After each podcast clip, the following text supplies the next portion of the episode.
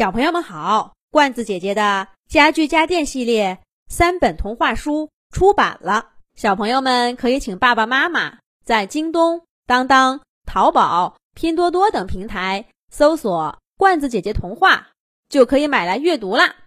这一集的《动物西游》节目，罐子姐姐继续给小朋友们讲《小兔皮皮和同学们》系列故事。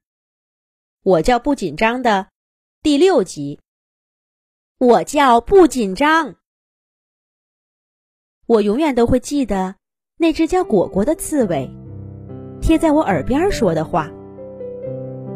然后，我们站在黑暗中的走廊，比赛着谁喊得更大声。我喊得浑身热乎乎的，可心却渐渐平静下来。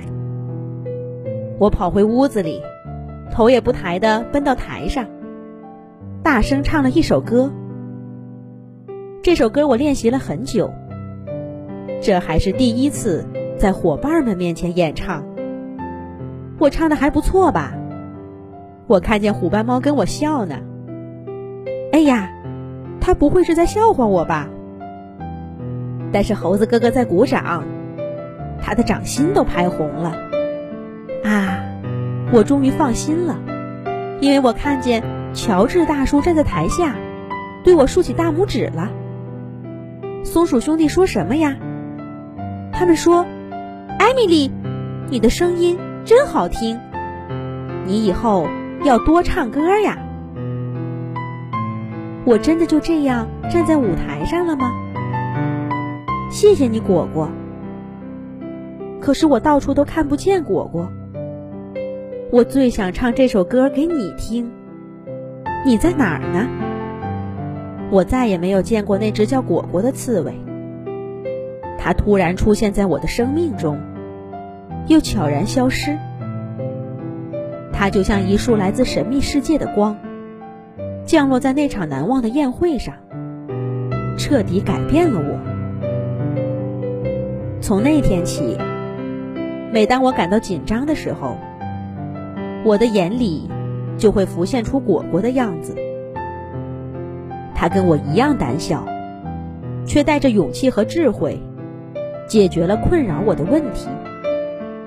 我叫不紧张，这已经变成我的口头禅。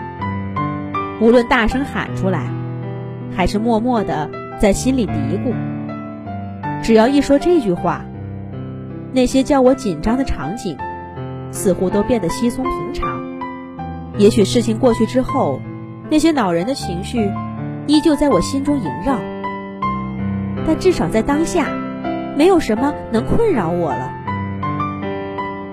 我的孩子出生了，他小小的，连眼睛都睁不开。我给他起名字叫果果，希望他像那只小刺猬一样，有一双温和、羞涩却充满力量的眼睛。原来是这样啊！刺猬艾米丽就是妈妈。可是我为什么会回到妈妈小时候，参与了她的人生呢？小刺猬果果合上粉色日记本，他明白了一些事，却有更多的事儿让他疑惑了。乔治大叔，乔治大叔。果果突然想起那只食蚁兽神秘的笑容，他一定什么都知道。可是乔治大叔早就不见了，倒是刺猬妈妈端着一盘冬枣走进来。哎呀，这个日记本是在哪儿找到的？好久都没见了。刺猬妈妈放下水果，认真的读着本子上的日记。他时不时被自己逗得乐起来。刺猬妈妈很少有这样柔和的一面。果果出神的看着，一时竟分不清，这是妈妈，还是那个写日记的艾米丽。原来妈妈也曾经是一个害羞的小孩子呀。她始终对我说的那句话：“我叫不紧张。”在她的童年。竟然也是我告诉他的。不知不觉间，果果心里面那个严厉的妈妈不见了，取而代之的是一位亲切的朋友，一位曾经毫无保留把自己的软弱展示给他的朋友。妈妈，就算我反复跟自己说那句话，我还是会紧张。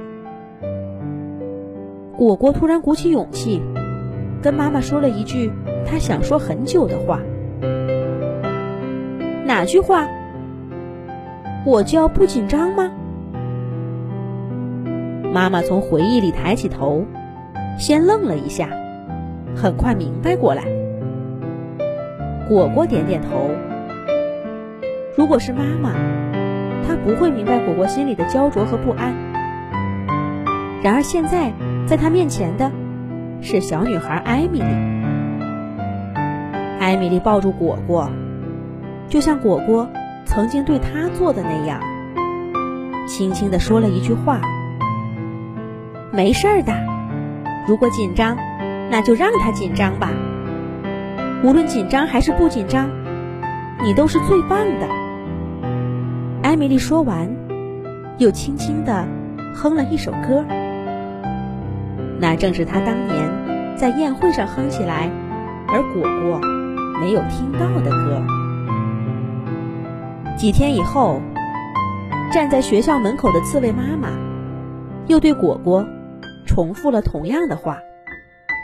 果果第一次直面自己内心的紧张，却第一次感觉轻松极了。他迈着步子走进教室，看见姬小飞正迎面对着他笑嘻嘻呢。